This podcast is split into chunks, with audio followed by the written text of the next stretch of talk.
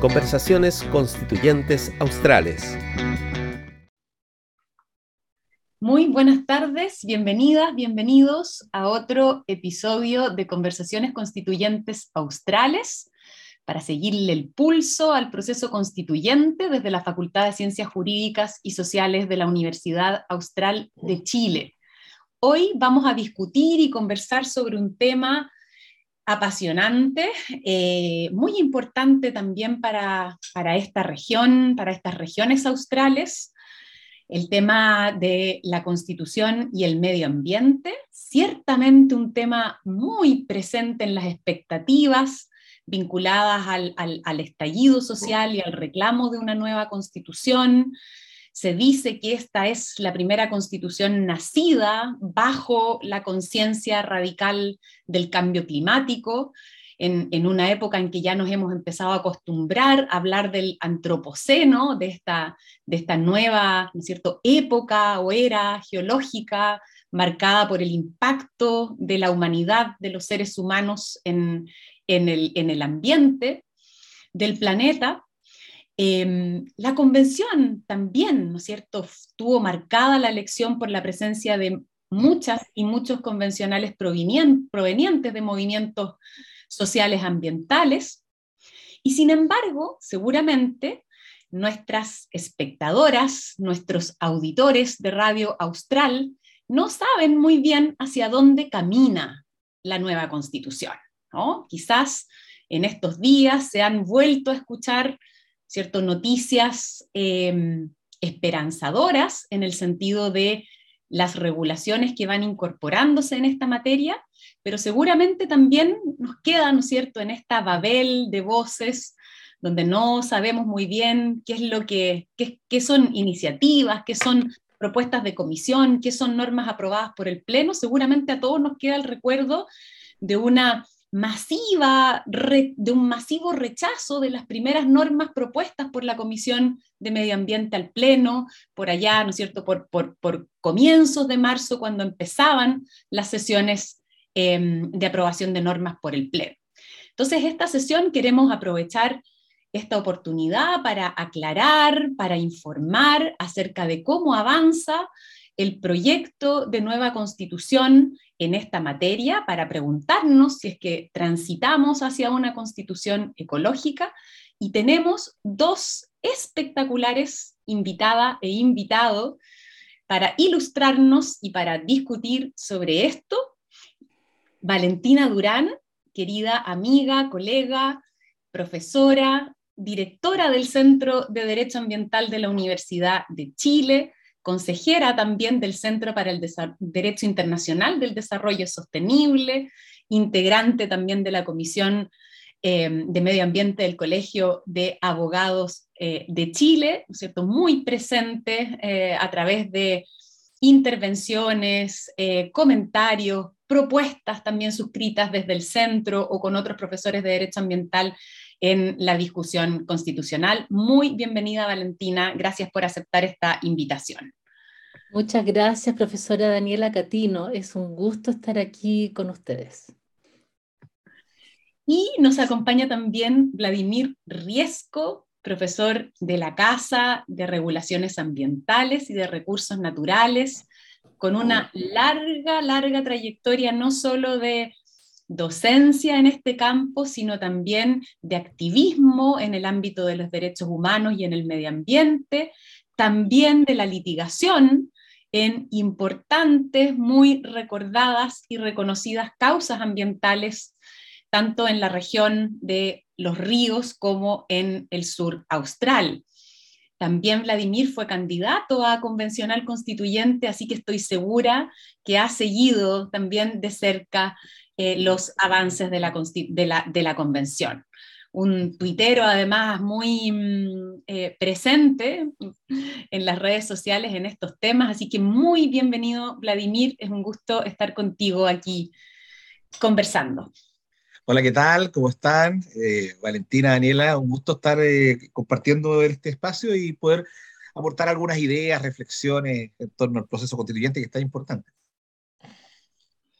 Exactamente, y entremos en materia, entremos en materia justamente no, eh, eh, y contándole a, nuestro público, a quienes nos escuchan y nos siguen por las redes de la facultad, que el viernes tuvimos importantes novedades, ¿cierto? En, lo que se refiere al, al avance hacia una constitución ecológica, porque, ¿cierto? Después de este masivo rechazo de las 40 propuestas de normas de la Comisión de Medio Ambiente, de las que solo quedó, si es que no me equivoco, un inciso sobre cambio climático, ¿cierto? El viernes volvió a presentarse el informe de reemplazo, ¿cierto? Que se, mm, digamos, tras la rediscusión de, esa, de ese primer informe y a partir del rechazo en el, en el Pleno, ¿no? la Comisión de Medio Ambiente volvió a presentar, en este caso, una reducida propuesta, porque de 40 normas bajó a 6, ¿cierto?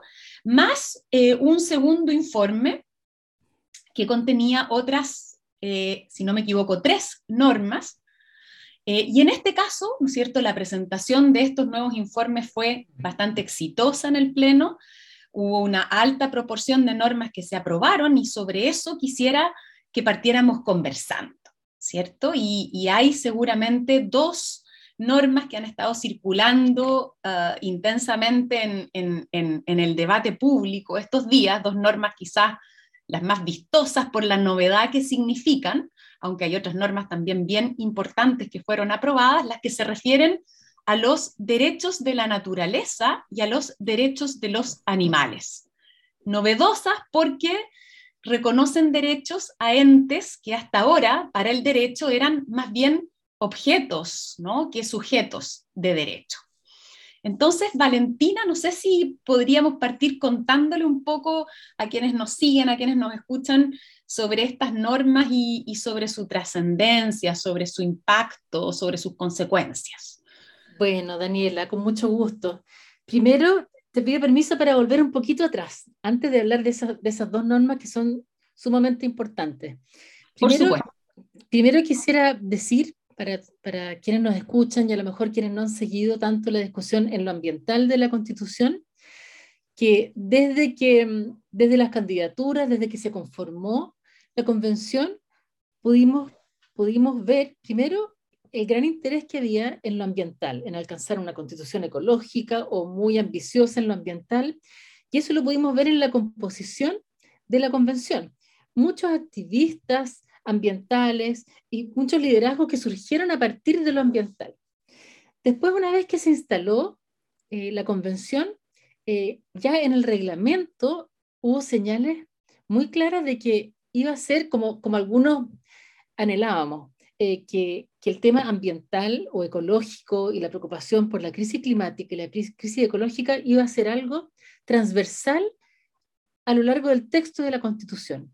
Por lo tanto, el tema ambiental, ecológico o climático, como quiera que le, llamemos, no está solamente en la Comisión de Medio Ambiente. Por lo tanto, cuando hay personas que han escuchado o que me han dicho, qué desastre, le rechazaron el informe a la Comisión de Medio Ambiente, entonces no vamos a tener una constitución ecológica, no. La verdad es que los temas ambientales están de manera, efectivamente están de manera transversal.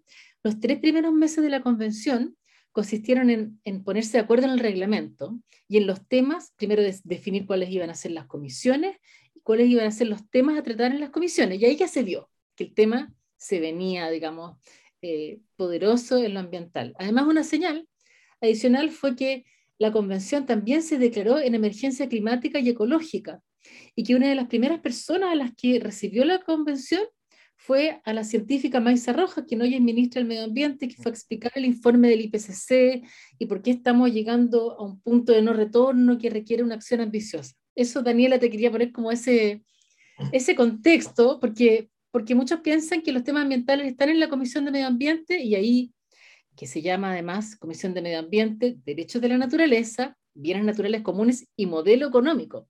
Pero no es solo ahí donde están los temas ambientales, están en muchos otros lugares. Eso quería como precisar primero. No sé si vamos inmediatamente a esas normas o, le dejamos que a Vladimir que hable también, que puede agregar, como tú digas.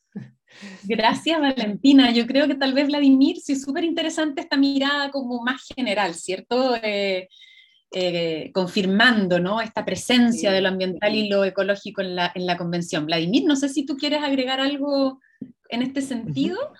Sí, mira, yo creo que hay dos cosas que, bueno, hay varias cosas que son interesantes tener presente. Una primera cosa, yo creo que a diferencia de, de todas las constituciones de nuestra historia, eh, la constitución que se, va, que, se está gestando hoy día nace de un ente que es completamente democrático y representativo de la sociedad chilena.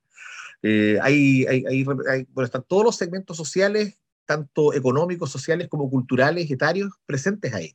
Eh, y eso también genera, bueno, una enorme legitimidad, pero también dificultades de funcionamiento, porque también el momento histórico en que, este proceso se desarrolla es en el contexto del pleno auge de, la cultura, de, de la, la, política identitaria, entonces lo identitario también se plasma en, en, el texto que están haciendo y dificulta un poco los avances. Ahora, eh, una cosa interesante ha sido que el hecho de los dos tercios que se exijan para la aprobación de los textos que pasan al borrador también ha sido importante porque ha permitido también muchas, de, muchas propuestas que pueden tener una, una mirada más bien sectorial o muy cargada a una corriente de opinión o a un, a un cuerpo cultural, eh, darle mayor transversalidad. Eh, y en ese sentido creo que también otro, otro elemento fundamental, que esta constitución también se nutre en muchos aspectos, no solo de la problemática ambiental global que hoy día se está viviendo a nivel mundial, sino que también del, de los avances del constitucionalismo latinoamericano, o sea, la influencia del artículo 71 de la constitución ecuatoriana eh, de Montecristi, yo creo que también es muy importante en este proceso.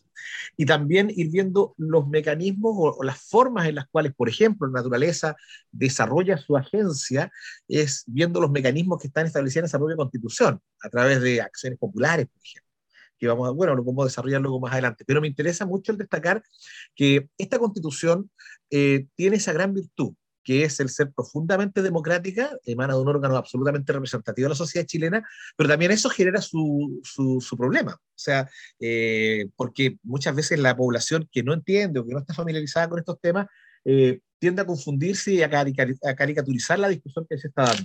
Pero si nosotros vemos el contenido del, del, texto, si bien hay algunos aspectos que podrían ser problemáticos, eh, eh, sí es, bastante consenso y bastante interesante y, muy, y un tremendo aporte. Ahora, si son problemáticos, como conversamos con un colega hace poco, decía, bueno, más pega para nosotros los abogados a futuro. así que, de todas maneras, estoy muy de acuerdo contigo.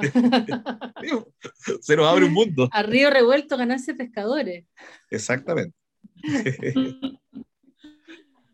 Bueno, no, tenemos muy buena prensa los abogados, así que no sé, no sé, cómo nos deja esto. Pero si, no, si no, nos reímos de nosotros, imagínate. Sí. Creo súper interesante, Vladimir, lo que tú dices, eh, ¿no? Sobre, sobre un poco como desdramatizar también este, este proceso de rechazo de, de informes, ¿no? Yo creo que tal vez se ha, se ha tendido a mostrar como si fuera como, como, como, como un examen, ¿no? Como un examen de fin de año, como hoy los reprobaron.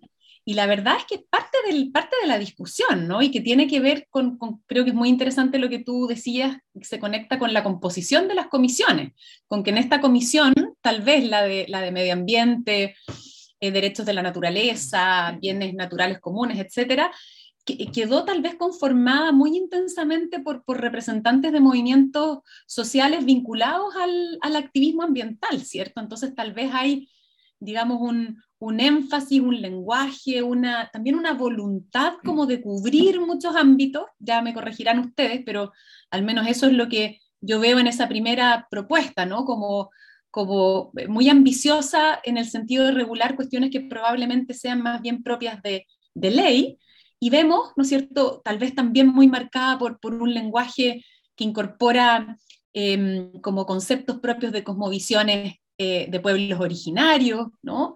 Con, con, alguna tal vez ahí dificultad para, para generalizar como esa cosmovisión en, en, en, un Estado que es laico, ¿no? Entonces, eh, creo que, que es súper interesante desdramatizar y mostrar cómo esto es parte, es parte de la construcción de un acuerdo y cómo la regla de los dos tercios está en ese sentido contribuyendo a que el acuerdo sea efectivamente amplio.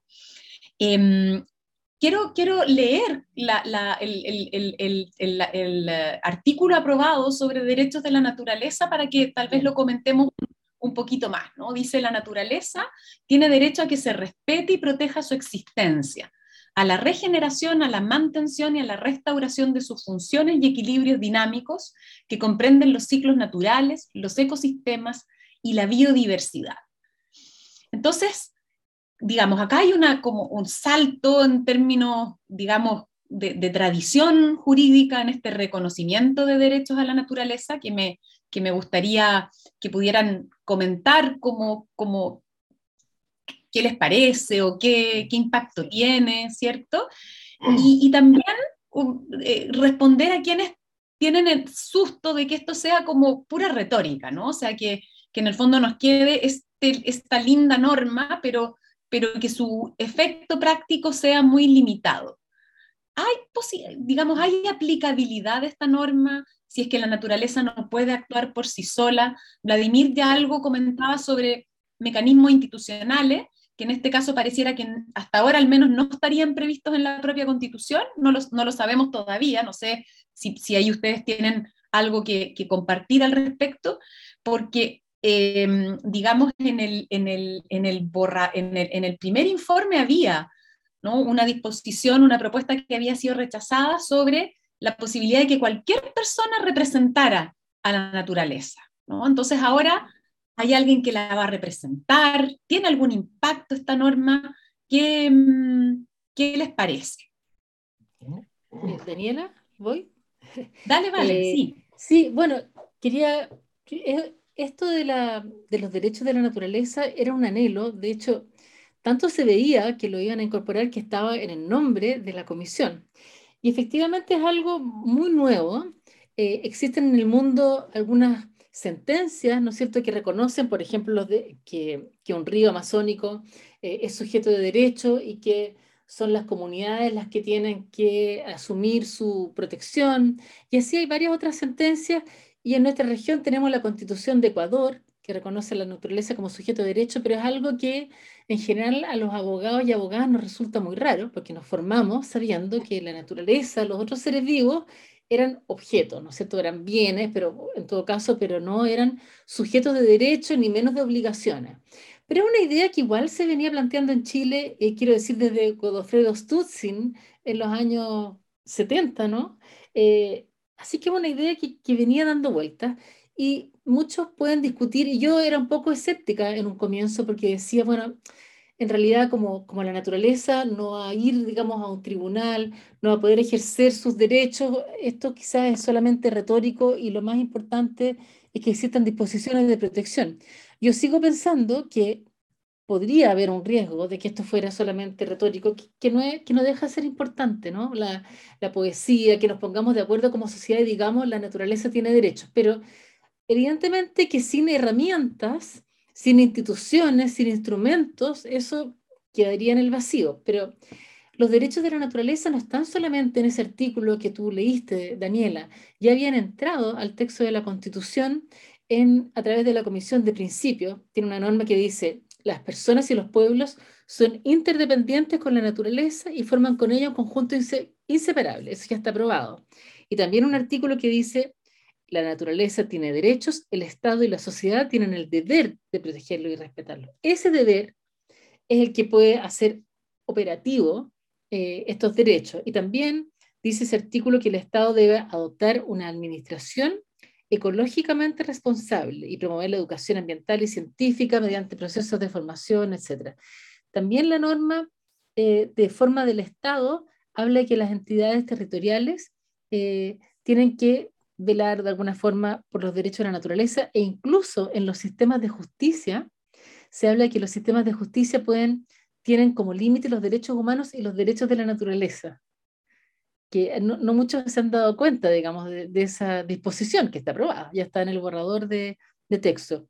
Yo creo que es muy interesante como cambio de paradigma, eh, creo que vamos a hacer, esta constitución va a ser muy reconocida internacionalmente por eso, y, no, a mí lo que me preocuparía de los derechos de la naturaleza es si se entendieran, eh, se, interpretara como los derechos de cada individuo.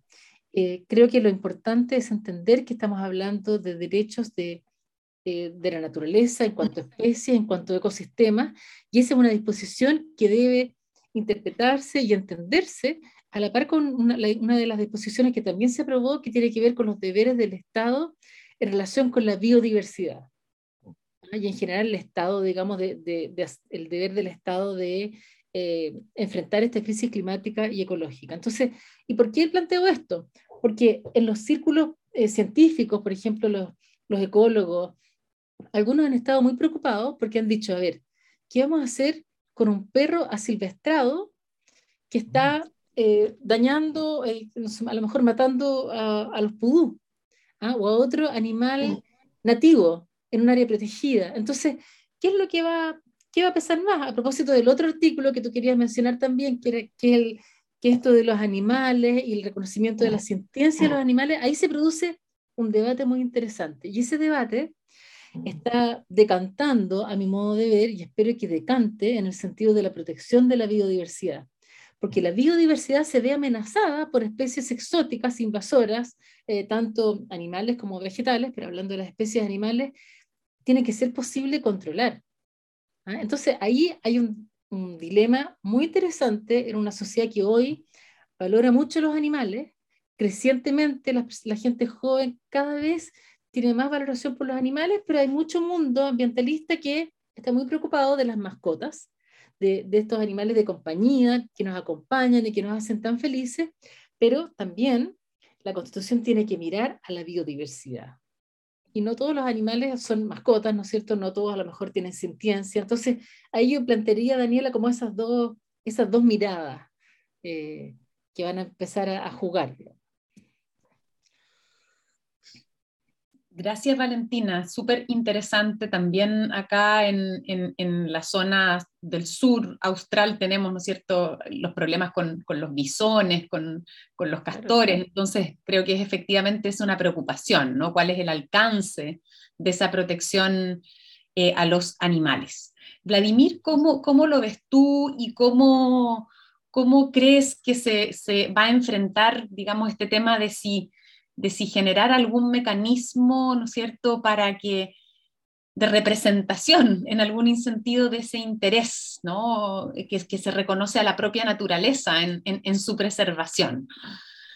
Sí, mira, yo confío en que, se, que, que como mecanismo se establezca una suerte de acción popular. Yo creo que ahí es un tema que, que, nos permitiría superar diferentes situaciones de legitimidad activa en diversas acciones ambientales eh, y por ahí podría haber una, una, vía de salida a ese problema. ¿ya? Ahora, ¿cuál es la importancia que yo creo del artículo cuarto? La importancia del artículo cuarto que se hace cargo de la restauración y de los ciclos naturales y la biodiversidad como elemento prioritario. ¿Por qué? Porque efectivamente, tal como indica Valentina, un, problema, un tema problemático va a ser el artículo 24. ¿Por qué? Porque acá se ha creado una suerte de confusión, eh, o se ha creado, y hace tiempo que viene surgiendo esto en, el, debate, incluso en el activismo ambiental, de, de tratar de, de homologar la necesaria protección de la biodiversidad con, la, con, con el movimiento animalista. Eh, el movimiento animalista y ese tipo de, de, identidades adquiridas, como dice Carlos Peña, eh, se alejan y yo creo que son bastante incompatibles con la, con la conservación de la biodiversidad. Eh, hoy día la principal amenaza para la biodiversidad, especialmente fauna, son, los, son los animales asilvestrados, especialmente los perros asilvestrados, que no solo son un problema de orden sanitario, sino que también son un problema, de, un problema para una amenaza real a la biodiversidad hoy O sea, de hecho, tanto guanacos, pudús y otros son, la principal amenaza que hoy día tienen es la fauna silvestrada. Y por otro lado, las especies introducidas. Entonces, eh, eh, hace poco se dio una, una, una, información que salió en la prensa en torno a que, o sea, en la prensa, en redes sociales, en torno a que una constituyente había planteado la necesidad de, de eh, incluso las, las, técnicas para combatir estas especies introducidas debían ser la castración. Bueno, Gonzalo Medina, un destacado zoólogo valdiviano que, ahora trabaja en la Universidad de Santiago, eh, publicó, acompañó un hilo en Twitter donde, base unas publicaciones que era hecho en revistas indexadas, señala que específicamente respecto de respecto del bisón, eh, la castración no es viable como vía de, eliminación de esta especie, o sea, claramente acá es, la captura y eliminación de, estos individuos. Ahora, eh, ese tema eh, yo creo que hoy día eh, la, forma en que está redactado el artículo cuarto nos permite superar el debate respecto de, del animalismo. Sin embargo, el, artículo 24 puede resultar problemático en cuanto al derecho que se establece a una vida libre de, específicamente, yo usa la expresión libre de maltrato, libre de maltrato.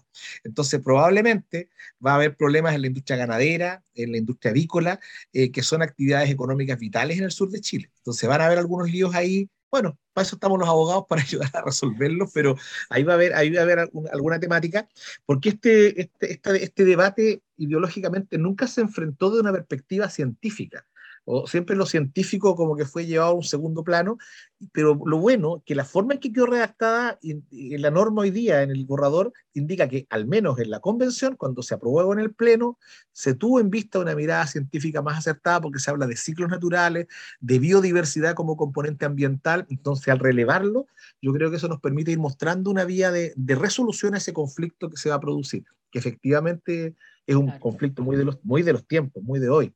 Ahora, como para cerrar esta parte, me interesa destacar igual el hecho como nosotros, bueno, yo creo que nosotros, eh, yo creo que a Valentina le debe pasar lo mismo, que por nuestro desarrollo profesional hemos sido testigos desde el nacimiento del derecho ambiental hasta acá, desde el 92 para acá, y uno ha visto cómo ha evolucionado. Pues este estaban haciendo el 92, yo, yo, creo que, y, siempre yo le recuerdo a, mis alumnos cuando se participó en este proyecto de la CONAMA, que se contrató a varias universidades de Chile para hacer esta unificación de, de legislación, donde se revisaba el diario oficial incluso en papel.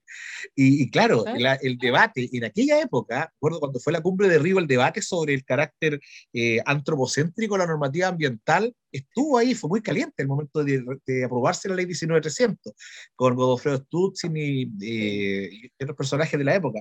Ahora, ahí se zanjó de otra manera, pues ahí se zanjó en el, artículo 1 de la Declaración de Río como el ser humano, eh, o sea, está al centro de las preocupaciones de salud sustentable. Esto de ahora es un cambio de paradigma radical. Que, que, que, en el fondo carga la balanza para el pensamiento de esos pioneros del derecho ambiental chileno que, que tuvimos el honor de conocer en su momento. Sí, tienes, toda la, tienes, toda la, razón, Vladimir, porque este, esto está mostrando un paso de una visión antropocéntrica a una visión quizás ecocéntrica o más ecocéntrica, digamos. Y entonces está, está el tema de los derechos humanos, ¿no? que también eh, viene fuerte en general, como que hay derechos humanos ambientales, ¿no es cierto? Además de, de, un derecho a medio ambiente sano que se tiene que reforzar, los derechos de acceso a la información, la participación en la justicia, pero también esta mirada de los derechos de la naturaleza. Entonces, eh, tú estás dando en el clavo. Y de todas maneras, yo diría que con todo lo que hay, con todo lo que se ha aprobado, esta ya es una constitución muy, eh, que, que, que genera un cambio, pero epocal muy importante. O sea, tenemos un artículo aprobado, el de la estoy buscando, que dice, crisis que se titula Crisis climática y ecológica. Algunos querían que, que tuviera un reconocimiento del origen antropocéntrico eh, humano de la crisis, pero se entiende bastante, ¿no? Es deber del Estado adoptar acciones de prevención, adaptación y mitigación de los riesgos, vulnerabilidades y efectos provocados por la crisis climática y ecológica. Como abogados sabemos lo importante que esté bien establecido el deber del Estado, porque después hay vías de poder exigir el cumplimiento de ese deber. Además, se han aprobado principios muy importantes, que algunos de ellos están en algunas leyes que ya están vigentes, otros en tratados internacionales, pero que lleguen a la Constitución. Eh, el principio de progresividad, el principio precautorio, de justicia ambiental, de solidaridad intergeneracional, de acción climática justa, son cuestiones históricas. ¿ah? Nosotros, no digo que seamos la única, que vaya a ser la única constitución ecológica. Colombia tiene una constitución que ya tiene más de 20 años que es muy, que es muy ecológica, eh, pero esta constitución, si es que se aprueban estos artículos, finalmente va a ir va a ir avanzando un paso más allá. Y yo creo, yo estoy contenta con lo que se ha adoptado aquí. Hay, también me hacen un poco de ruido esto, la relación entre los el artículo de los animales y de la biodiversidad. No siempre, bueno, esto finalmente tampoco es convencional, nunca va a ser como uno quería totalmente. Es una obra que es perfectible y además creo que hay que hay que estar atento a lo que vea la Comisión de Armonización, porque como estos son articulados, que hay temas que se repiten, vamos a ver cómo lo mejora esa, esa comisión. Por ejemplo, eh, con, con Analí Uriarte y Benjamín González, nosotros mandamos una minuta a los convencionales estábamos muy preocupados del artículo de la crisis climática y ecológica, que se había, como dijo Daniel al principio, se había aprobado un solo inciso que hablaba de la cooperación internacional, pero era preocupante que no se aprobaran disposiciones muy relevantes que venían en un borrador original. Y, y bueno, ahí, por ejemplo, yo hubiese querido que se reconociera, además del deber del Estado, que es fundamental, un deber de las personas de acción climática. Y cuando digo deber de las personas, no, no, creo que la crisis climática se vaya a resolver, digamos, con duchas más cortas, eh, pero sí creo que es importante entender que las personas, los cuerpos intermedios, personas naturales y jurídicas, también deben contribuir a la crisis climática. Si lo pensamos así, que todos los integrantes de la sociedad, creo que eso podría tener también un valor, pero bueno, no se aprobó. Es una de las cosas que me hubiese gustado aprobar dentro, pero mirando, nuevamente, mirando en contexto todo lo que se ha aprobado, creo que vamos a tener, a quienes nos, nos, preocupa y nos interesa la protección ambiental, vamos a tener herramientas que realmente hoy no teníamos, no tenemos todavía. Sí, muchas cosas interesantes eh, van, van saliendo, ¿no? Por un lado, eh, vemos, ¿no? Cómo, cómo son varias las ya propuestas aprobadas que ya son parte del texto que se va a someter a plebiscito que tienen claramente relevancia ambiental, eh, que incorporan un montón de conceptos nuevos, ¿cierto? Creo que ese es un, es un gran desafío y, es lo que de alguna manera nos tiene a, a, todos los abogados sorprendidos, entusiasmados, preocupados a otros, ¿no? Cómo se va llenando de nuevos conceptos la, la constitución. Y aquí ya vemos que en materia ambiental hay muchos conceptos que antes no estaban en la Constitución y que ahora van a estar. Crisis climática y ecológica, como decía Valentina, todos estos principios, progresividad, precautorio, preventivo, biodiversidad, y, vale la pena tal vez mencionar que además de la referencia a la biodiversidad en el artículo que se refiere a los derechos de la naturaleza, hay una, una norma que específicamente se refiere ¿no? a la biodiversidad e impone al Estado el deber de preservar, conservar, restaurar el hábitat de las especies nativas silvestres en, tal cantidad y distribución que sostenga adecuadamente la viabilidad de sus poblaciones y asegure las condiciones para su supervivencia y no extinción. ¿no? Entonces, muchos conceptos importantes, seguramente algunos, y aquí recogiendo algo que, que tanto Valentina como Vladimir comentaban, algunos van a tener que necesitar desarrollo legal, ¿cierto? También aquí es importante saber, ¿no cierto?, que el proceso de cambio, de transformación que impulsa la Constitución va a requerir en muchos casos leyes también, ¿cierto? O sea, que no todo termina con la aprobación de la Constitución y que hay muchas materias que van a necesitar ser reguladas por ley. Tal vez hubiera sido interesante, como decía Valentina, que ese deber de los ciudadanos estuviera en el lenguaje constitucional, pero también, ¿no es cierto?, vamos a tener leyes que seguramente van a imponernos obligaciones específicas que tengan que ver con políticas eh, de, abordaje del cambio climático. Vladimir, ¿tú qué piensas respecto de esta afirmación de Valentina en el sentido de que con lo que ya tenemos podemos, digamos, eh, eh, em, concordar, informarle a nuestras auditoras, a nuestros espectadores de que, de que la promesa de una constitución ecológica estaría ya cumpliéndose? Bueno, es que de hecho, eh, a ver, el, derecho ambiental chileno tenía un camino largo ya de, varias décadas en donde se ha ido construyendo poco a poco, incorporando principios de derecho internacional y también incorporando en disposiciones legales una serie de principios que se han ido, se han ido transformando en, en, una realidad concreta, incluso el derecho al agua. El derecho al agua, si bien nuestro país no, o sea, aún no, se, no, está vigente el texto constitucional que está en discusión hoy día, ya hay reiterados fallos del año 2020 2020 en adelante que reconocen el derecho al agua eh, y, el mínimo vital del agua, eh, inspirándose en la declaración de la Asamblea General de la ONU del 2010. Entonces, han habido avances importantes. Y, por ejemplo, en el caso de los principios eh, que se hace referencia expresa en la Constitución, ya son principios, muchos de ellos estaban en el mensaje de la Ley 19300.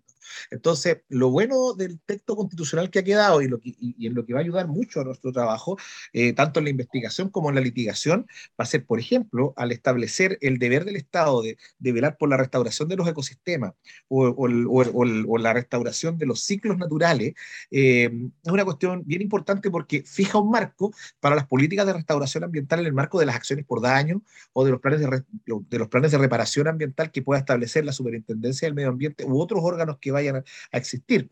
Por ejemplo, los criterios para la aprobación de planes de manejo forestal. Si bien la ley 20.283 es bastante avanzada respecto, obviamente es un mundo de diferencia respecto al 701, eh, hoy día eh, los, fines ecosistémicos que recoge esa ley para los planes de manejo forestales se ven fortalecidos, se ven respaldados y se ven complementados con, esta disposición del, del, artículo cuarto que revisamos de cuanto a los derechos a la naturaleza. Entonces yo creo que todos esos conceptos que se están dando allí ayudan y fortalecen el debate ambiental, le dan contenido, le dan más, más sustancia. Y, claro, y si bien existen estas otras temas como contradictorios respecto al tema de, de, los derechos de los seres sintientes que podrían generar algún tipo de ruido, eh, la esencia, que es el, el hecho de la esencia en la restauración ecológica, ciclos naturales y biodiversidad como componentes ambientales que son objeto de protección jurídica por parte del Estado, fortalece mucho el debate eh, y, y, va a ser una gran ayuda, un gran avance. Sí, súper, eh, muy, muy interesante también como en este sentido hay como una, una, consolidación de tendencias que ya, que ya vienen, ¿no? Del, del, derecho internacional y de, la, y de la propia evolución, como decía Vladimir, del derecho, del derecho ambiental nacional, ¿no? Que en ese sentido tampoco es una, es una constitución digamos, revolucionaria respecto de, nuestros, de, los avances en el derecho ambiental ya existente. Ahora, probablemente, ¿no? Hay dos temas en los que, en los que em, la discusión constitucional puede tener un impacto, digamos, más transformador, ¿no? Y que me parece a mí son justamente los dos temas donde volvieron a rechazarse las propuestas de norma presentadas por la Comisión en su informe, mm, en su informe de reemplazo y que por haber sido de todas maneras votadas por más de un 50% de los convencionales y las convencionales vuelven a la Comisión.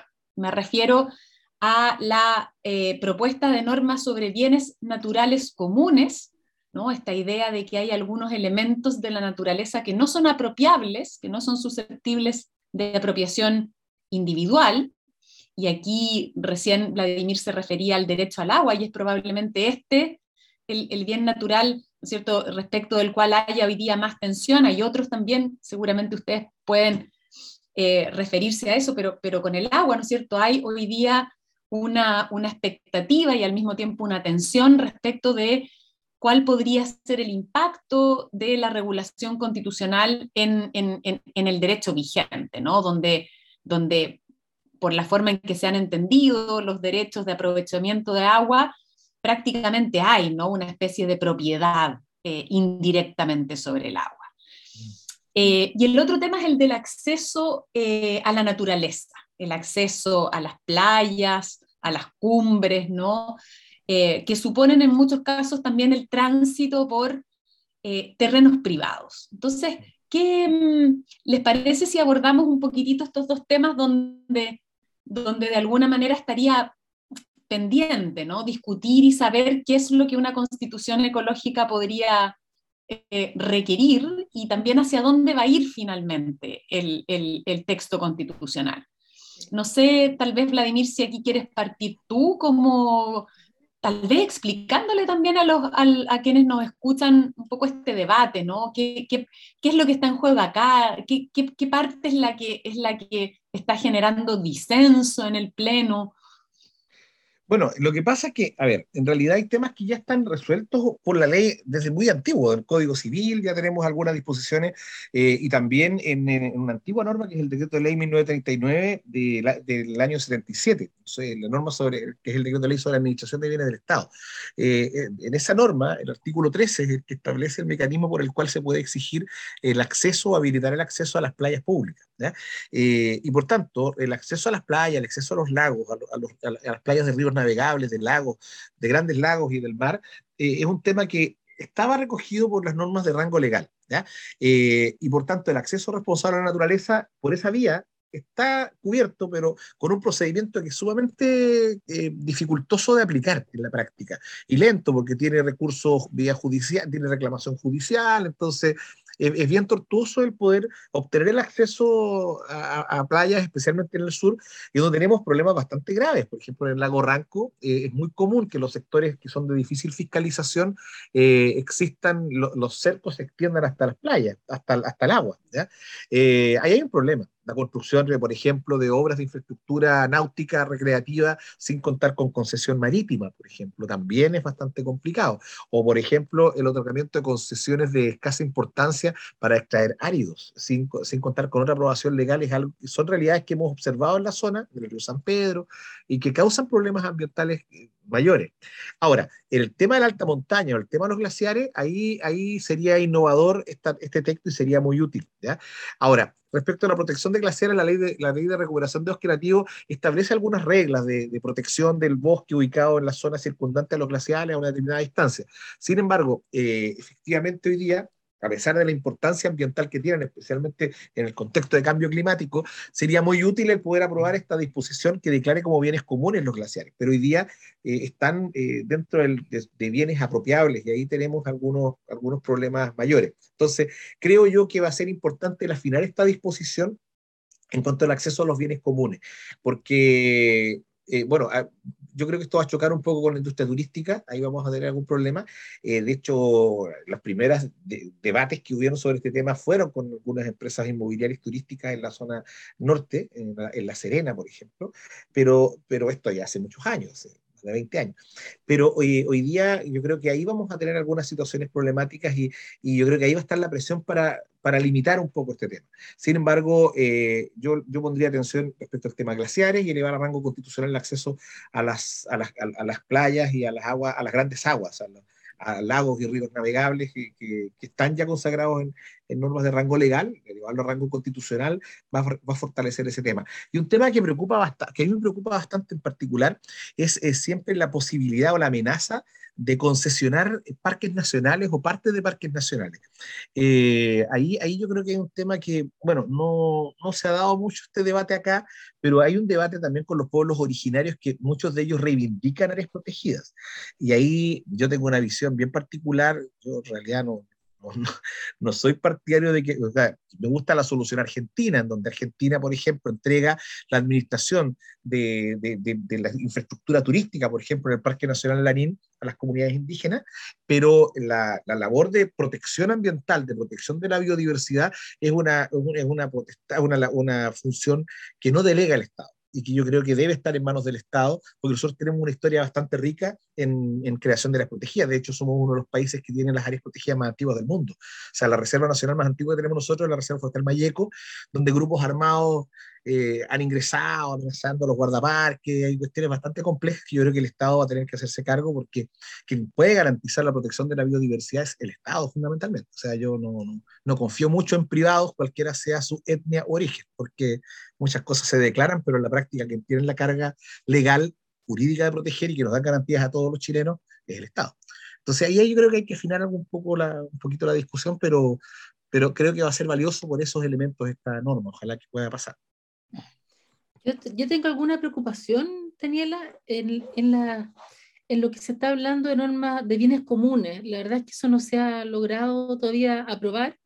Así que fue de vuelta a la Comisión de Medio Ambiente y vamos a ver cómo, cómo vuelve, porque yo no creo que, la, que lo central sea la inapropiabilidad de determinados bienes comunes. Yo ahí estoy, creo que se puede terminar armando un enredo fuera de sin contar el tema de los pueblos indígenas. Pero, pero además de eso, eh, se puede armar un enredo. Ahí yo sigo la propuesta que, que plantearon las profesoras Verónica Delgado de la Universidad de Concepción y Dominique Hervé de la, de la Diego Portales, y muchos la, seguimos, digamos, en esa propuesta, que algunos convencionales la tomaron como indicación, y, y en la última informe llegó ahí como una especie de, de mezcolanza, pero lo que, lo que se ha planteado ahí es establecer un deber del Estado de custodiar la naturaleza. Eh, y esa custodia, y hablando entonces de, de, bienes públicos naturales, diciendo que son propiedad común de todas las personas, incluyendo las generaciones futuras, y que el Estado tiene un deber fiduciario, que significa confianza, que el Estado es custodio eh, de estos bienes y que tiene determinadas obligaciones, entre ellas velar por el acceso público responsable, como, como hablábamos anteriormente. Entonces, se podría incluir en esa propuesta de bienes comunes, de bienes públicos, perdón, naturales, al mar territorial, fondo marino, las playas, las aguas, cauces, playas, el aire, la atmósfera, en fin, los glaciares, pero creo que tampoco tenemos que enredarnos cambiando todo el régimen jurídico eh, que hay respecto de todos estos bienes. Eh, creo que, eh, bueno, el profesor Cordero también sacó una columna diciendo a propósito de si decimos que, se prohíbe, que algunos, respecto a algunos bienes se prohíbe su uso, bueno, entonces vamos a tener que los fondos marinos no se pueden usar para pasar un cableado que nos permita a todos conectarnos a Internet. Yo creo que ahí hay que hilar bien fino, ¿ah? hay que hilar bien fino y hay que tener cuidado. entonces yo yo me he dado cuenta de que esta norma está generando dificultades, la norma relativa a los bienes comunes, y no por, porque no se quiera llegar al mismo resultado. ¿Ah? Y eso tiene que ver también con el apuro de este trabajo, de, esta convención. Entonces, espero que la Comisión, en este caso de Medio Ambiente, logre llegar a una solución respecto de, de la custodia de la naturaleza y del régimen de los distintos decíamos antes recursos naturales, ahora entendemos que son componentes también de la naturaleza de distinto tipo que, en que lo central no es si son apropiables o no, porque puede, como decía el convencional Atria, en, la sesión puede haber un bosque que esté en un terreno privado, ahí lo central no es que sea apropiable, eh, lo central es que hay un deber del Estado, como también decía Vladimir, de proteger determinados bienes para mantenerlos para el beneficio común de las generaciones presentes y futuras y se relaciona también eventualmente con la función ecológica de la propiedad. Entonces, creo que, la, que pensar que la solución pasa por la inapropiabilidad o por prohibiciones de uso, creo que no es una, buena, no es una muy buena idea eh, para, todos los, para todos estos elementos de la naturaleza. ¿ah? Entonces, creo que ahí hay que hacer algunas precisiones. Ese tema me, me preocupa un poco y, y, espero, pero también se produce una magia con el pleno, porque es la búsqueda de consenso. Entonces, Vamos a ver qué es lo que vuelve en este primer bloque, porque todavía hay, la, la Comisión de Medio Ambiente no, no, ha llevado todas sus propuestas al Pleno, también nos falta todas las propuestas de la Comisión de Derechos Fundamentales, los segundos bloques. Todavía no vemos, por ejemplo, cómo se va a frasear o expresar el derecho a un medio ambiente sano. ¿ah? Decía el, el, temario perdón que me pase a otro tema, Dani, el, el temario de la, de la, Comisión de Derechos Fundamentales hablaba de un derecho a un medio ambiente sano y ecológicamente equilibrado. Nosotros hemos planteado con, con colegas del Centro de Derecho Ambiental que estaríamos porque se reconozca un derecho a un medio ambiente sano, limpio, seguro y sostenible, con un deber correlativo del Estado, esto para que esté este deber alineado con cómo se habla en Derecho Internacional de los Derechos Humanos. Eh, estamos muy contentos porque David Boyd, que es el enviado de Naciones Unidas en los temas de derechos humanos y, medio ambiente, respaldó esta propuesta proponiendo más, más contenido. Entonces, todas esas disposiciones todavía falta que, que, aparezcan, ¿no es cierto? Y vamos a ver cómo se, cómo se regulan. Y en eso también el tema de la propiedad con su función ecológica también va a ser muy importante. Mm. Así que estamos, esto como es, está en desarrollo, pueden pasar muchas cosas, digamos, todavía y se puede enriquecer y coordinar mejor estas disposiciones. Volvemos a la transversalidad que tú mencionabas al, al comienzo, ¿no? Que como este tema no está digamos, radicado solamente en los aportes de la Comisión Específica de Medio Ambiente, Derechos de la Naturaleza, etcétera, sino que se cruza también con la tarea de, de otras comisiones. Y y quiero acá, eh, digamos, detenerme un momento en, en, contarle a quienes nos escuchan y nos siguen sobre esta iniciativa que tú mencionabas, por si alguien quiere revisarla. Es una iniciativa popular de norma constituyente que fue, digamos, eh, presentada por, por varios, varias profesoras y profesores de Derecho Ambiental y que se refiere justamente a esta custodia pública de la naturaleza. Em, digamos, aplicando hasta donde yo veo un concepto que es que tiene una tradición en el, en el, en el derecho, en el derecho eh, occidental, digamos que es la, justamente la de los bienes públicos, ¿cierto? Más que incorporar aquí un nuevo concepto, reforzar esa, esa calidad de, de bienes públicos. Entonces, si alguien quiere revisarla, ¿no es cierto? Puede mirarla entre las indicaciones que están disponibles todavía en la, en la convención y esta fue de hecho aprobada eh, por, la, por la Comisión de, Medio Ambiente. Se aprobó, digamos, como para incorporarla al texto. Entonces, ahí... porque no tuvo, no tuvo los 15.000 votos, pero fue incorporada vía indicaciones por eh, convencionales. Exacto, exacto. Entonces, creo que ahí hay un... La custodia pública de la naturaleza. Eso, súper interesante para dar ahí, digamos, un, un, aporte, un insumo en esta discusión que todavía está pendiente y que, como decía Valentina, se cruza con, la discusión también sobre el derecho de propiedad y la función social y ecológica, ¿no? Esta idea de que también se explicite las limitaciones que la propiedad puede, ¿no es cierto?, eh, eh, a las que puede estar sujeta por ley, eh, con la fundamentación en, en, estos principios y en estos deberes del Estado en materia ambiental. Aquí también, tal vez para, para, poner un tema más, si es que nos da el tiempo, em, en, esta transversalidad, ¿no es cierto? Otro, otro cruce interesante tiene que ver con toda la regulación, yo diría, sobre, sobre forma de Estado, regionalización, em, descentralización del poder político, participación política, ¿no es cierto?, de, los, de las ciudadanas y los ciudadanos también en materia ambiental ya hay, si no me equivoco, ¿no cierto?, aprobada una norma que se refiere a la democracia ambiental, a la participación, a la información en esta materia, pero me imagino que aquí también va a ser relevante mm, la distribución ¿no? de poder en, las regiones, en los gobiernos locales. No sé, Vladimir, si tú quisieras comentar algo sobre esto, sobre esta interacción entre, entre la constitución ecológica y la constitución regional, como se ha dicho y como estuvimos conversando también aquí en un programa anterior. Sí, mira, bueno, yo, yo veo que ha habido, a ver, eh, a ver si, la idea es distribuir poder, yo creo que eh, eso es, es una vía correcta de, de, avance. Y por otro lado, si nosotros tenemos presente que la participación ciudadana eh, vinculada con, una expresión de, democracia ambiental. Eh, es una materia en la cual se ha ido creciendo mucho en, los últimos, en las últimas décadas, en el sentido de que la calidad de las observaciones han ido mejorando, la forma en que se desarrolla y en la posibilidad de acceder a información por parte de la, de, la, de la ciudadanía en general ha ido aumentando. Yo creo que es importante este proceso de, de democracia regional. Ahora, lo que siempre a mí me causa cierto temor, sí, yo, yo en realidad soy un habitante de Valdivia, pero soy un poquito, un poquito centralista, porque he observado que siempre los principales avances llegan desde, desde el centro, que es el contacto con el mundo. Y siempre las zonas más alejadas del centro también tienen la tendencia a tener miradas más conservadoras o más reticentes a estos avances. Ahora, eh, yo creo que el, desarrollo que hemos tenido en los últimos años nos va a permitir, sí, abrirnos a la necesidad de esto.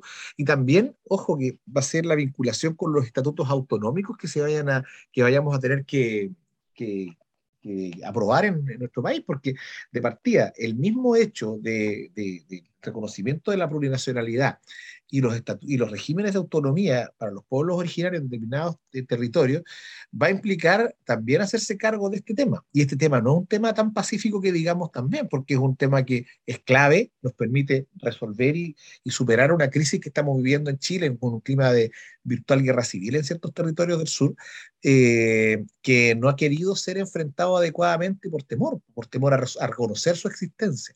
Entonces, eh, yo creo que esta discusión de ahora de democracia regional, de estatutos autonómicos, va a ayudar a distender esa, esas tensiones políticas y sociales que son bien relevantes, pero hay que tener harto ojo ahí. Ahí, tengo ciertos, ciertos temores, ciertos miedos a, a, a, las miradas conservadoras que puedan de repente ver con distancia eh, el texto constitucional que vayan a hacer, pero que vamos a tener que defender. Ahora, en, en lo territorial también, eh, hay normas que ya están aprobadas y con un quórum muy alto, eh, que tienen que ver con la forma del Estado. Entonces, por ejemplo, se, se aprobó con 128 votos, y está en el borrador de la Constitución, una norma que dice que es deber de las entidades territoriales establecer una política permanente de equidad territorial, de desarrollo sostenible y armónico con la naturaleza. También que van a tener que tener un enfoque socioecosistémico, dice, en la planificación general, digamos, de la región. Después, las competencias de las regiones autónomas, ya se, ya se estableció que les va a corresponder la conservación, preservación, protección y restauración de la naturaleza, del equilibrio ecológico y el uso racional del agua y demás elementos naturales de su territorio. Y así hay varias competencias, que es la planificación, ordenamiento territorial y manejo integrado de cuencas, regulación y administración de los bosques, en fin, hay, hay cambios importantes y se les está dando, digamos, a las distintas, en las entidades territoriales, una responsabilidad importante en lo ambiental y en lo, y en lo ecológico, y además de decirles que tienen como límites, como les contaba antes, los derechos humanos y, de la naturaleza. Eh, eso me parece que también es bien, es bien interesante y, vuelve a la transversalidad que estamos diciendo. En la forma del Estado, en la sala de máquinas, como también se dice, va a estar inserto, ¿no es cierto?, esta, esta preocupación eh, ecológica, ambiental eh, por el agua. Así que no solamente como teníamos hasta ahora, porque ¿qué tiene la Constitución del 80 en medio ambiente? Tiene el derecho a vivir en un medio ambiente libre de contaminación y un deber del Estado en relación con ese derecho, la función social de la propiedad y no mucho más. Eh, no, no, hay más, digamos, que, que el 19 número 8 y el recurso de protección. En cambio, ahora vamos a tener esta mirada transversal, que ser realmente un cambio. Sí, interesantes esos instrumentos de planificación de los que ya, de los que ya hay, ¿no es cierto?, presencia. Esta idea, por ejemplo, del, manejo de cuencas, que fue, que recoge un, concepto y una idea que también estaba presente en, una iniciativa que fue patrocinada por la, por la Universidad Austral, apoyando eh, movimientos, Modatima y otros movimientos eh, que, promovían ¿no? la incorporación de esa, digamos, de, la protección de las cuencas. Entonces ahí también muy interesante cómo, aparecen, como decía Valentina, ¿no? en otras partes de la Constitución transversalmente estas preocupaciones eh, ambientales.